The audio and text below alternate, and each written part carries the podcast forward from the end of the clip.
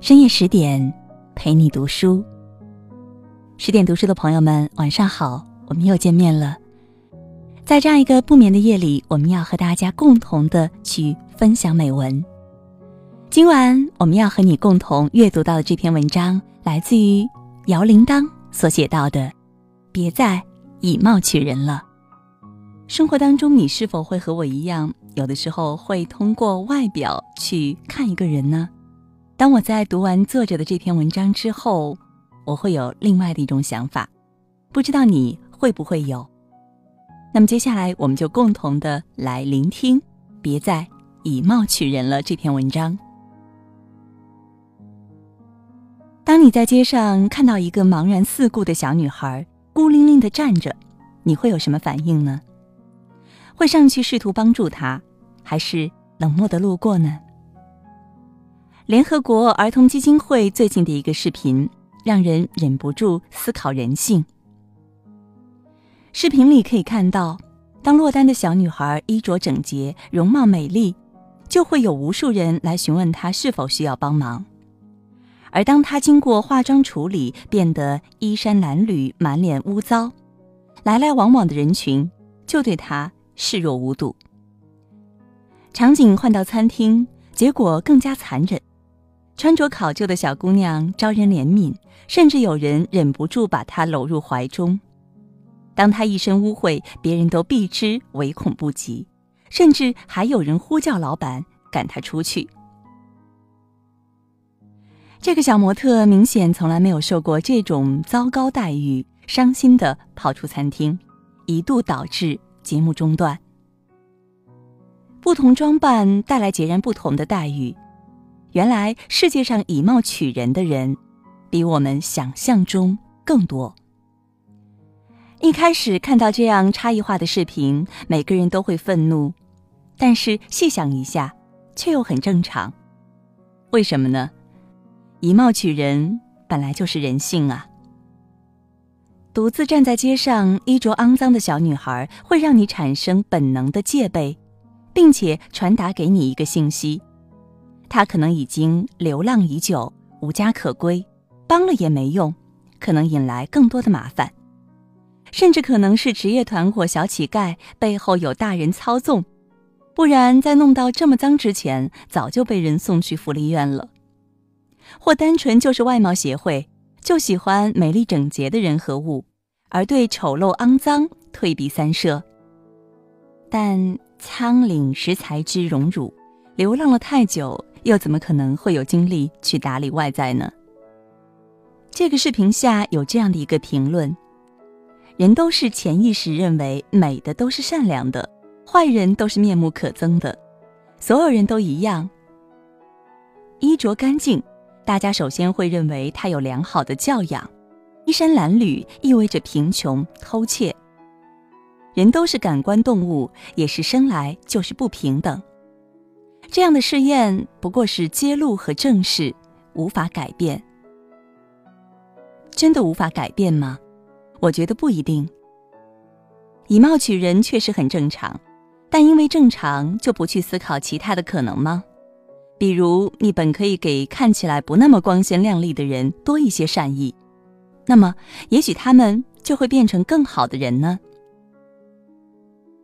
我曾经看过这样一篇神逻辑的文章。作者批判丑陋，说长得丑的人心眼都坏，长得美的人都心地善良。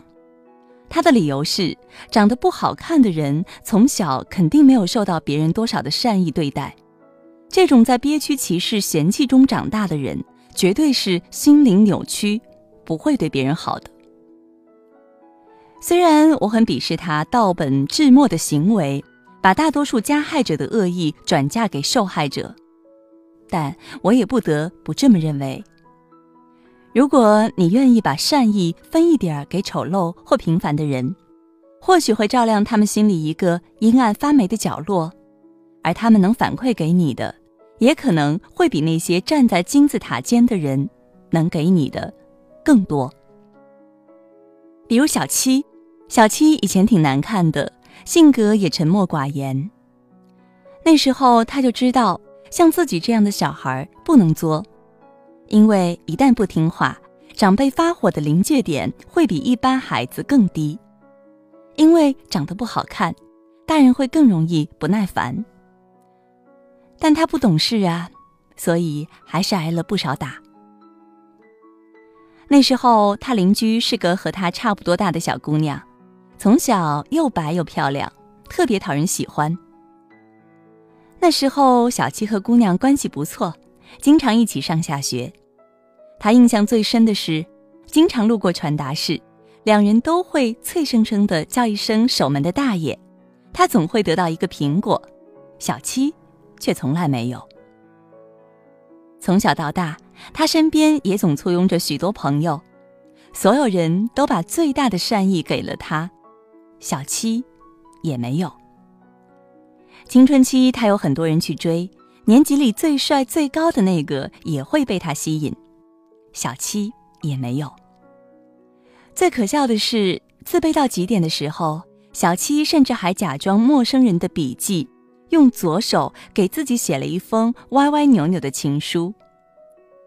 那时候，只要有一个人对小七表达出一点点善意，他就会报以最大的好感。小七曾经在长达两年的晚自习后，坚持送一个女孩回家，只是因为对方愿意在小七最孤独的时候接近她，当她的朋友。读大学后，小七学会了打扮，慢慢开始有人追，一天能换三套衣服。对他表达善意的人变多了，居然还有人夸他好看。他还是性格拧巴，但是大家容忍度变高了。你知道，突然变得好像有点好看的女孩，心态也会和一直好看的姑娘不一样吧？就好像一个暴发户，特别强调自尊，特别玻璃心，也特别害怕别人看出自己以前很穷。小七连出门倒垃圾都会化妆，并不是害怕遇到什么真命天子，不过是害怕自己不美，其他人对自己的态度会一落千丈。曾经被外貌困扰过的人，照镜子的频率也会比一般人更高吧？他们内心是不安又自卑的，害怕自己不完美的一面被人看到。那时候，小七经常想。如果曾经有人给自己这种人一束光，也许现在自己会活得不那么小心翼翼呢。在任何年纪里，我们都喜欢和朋友簇拥的交际花玩。这种人总是非常漂亮、自信又闪亮，好像总不缺活动。和他们在一起也很开心。我也曾经见过这样的姑娘，还一度很喜欢她。但有一次，我无意中听到她和最好的闺蜜吵架后，这样评价对方：“她不过是我的玩伴之一，撕了就撕了，我并不缺朋友。”事实确实是这样，但让人听了心里很不好受。我性格比较开朗，爱在社交网络和人插科打诨，所以在我的朋友心里，可能误认为我也是这样的人。我有个死党，他性格内向，朋友不多，在所有的朋友里，他是唯一一个我随叫随到的好友。有段时间我很忙，曾好几个星期没空和他联系。他找我聊天的时候说了一句：“可能我总是找你，总给你压力，但你朋友众多，所以你总想不起我。但我只有你啊，你对我来说就是友情的全部。”当时我很受震动。是啊，对那些漂亮开朗的交际花来说，你的善意不过是他的日常，却可以弃之如敝履；而对另一些不那么完美的人来说，他们从来就不是被溺爱的对象。那么，你的善意便更容易照进他们心中。你想过吗？在福利院里，长得最可爱的孩子总是最早被收养的。那些长得不怎么样、兔唇的、长短脚的，可能就会在福利院里度过寂寞的童年，在没有爱的环境长大。长得好看又会卖萌的宠物，总是被最先买走的，留下装深沉的丑猫丑狗在笼子里静静思考人生。水果摊上卖相最好的，总是最多顾客围着挑。就算在一个家庭里，最好看的孩子也会得到最多的爱和耐心。我们已经习惯了这样的言论：长得难看都心坏，长得美都善良。还看过不少作者批判穷人，穷就是原罪，你穷都是因为懒惰和不求上进。但其实他们很少站在对方的角度想问题。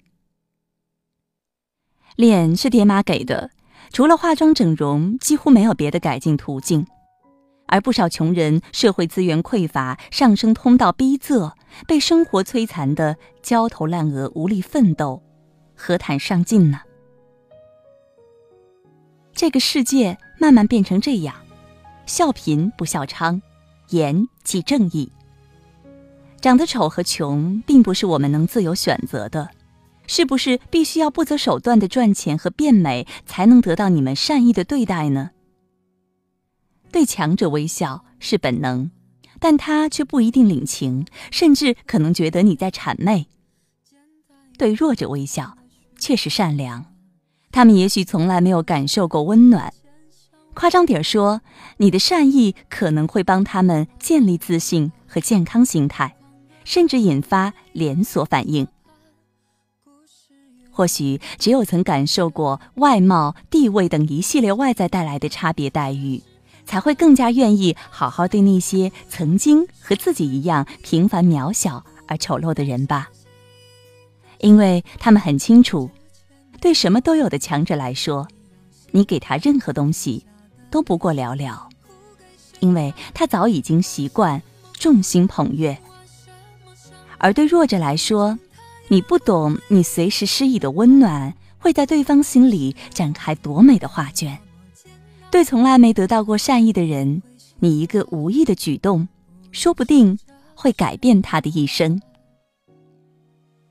试着去让这个世界更美好吧，试着温暖那些不那么强大和优越的人们，因为只有得到过爱的人，才会更懂得如何去爱别人。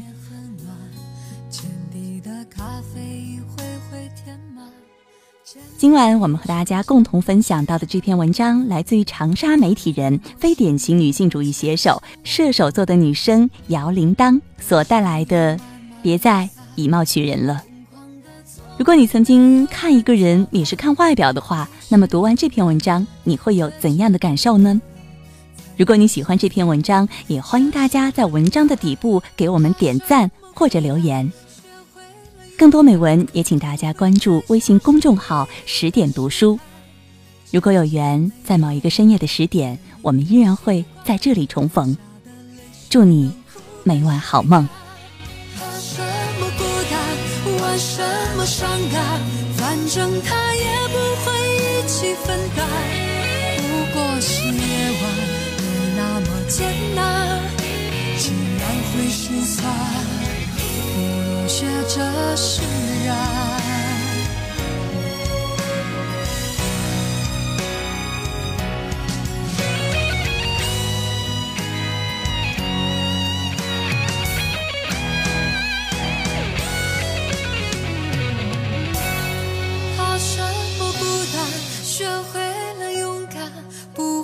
会再相信的试探。之前没有你。也一样习惯，掉下的泪水能哭给谁看？怕什么孤单，玩什么伤感，反正他也不会一起分担。不过是夜晚没那么艰难，既然会心酸，不如学着释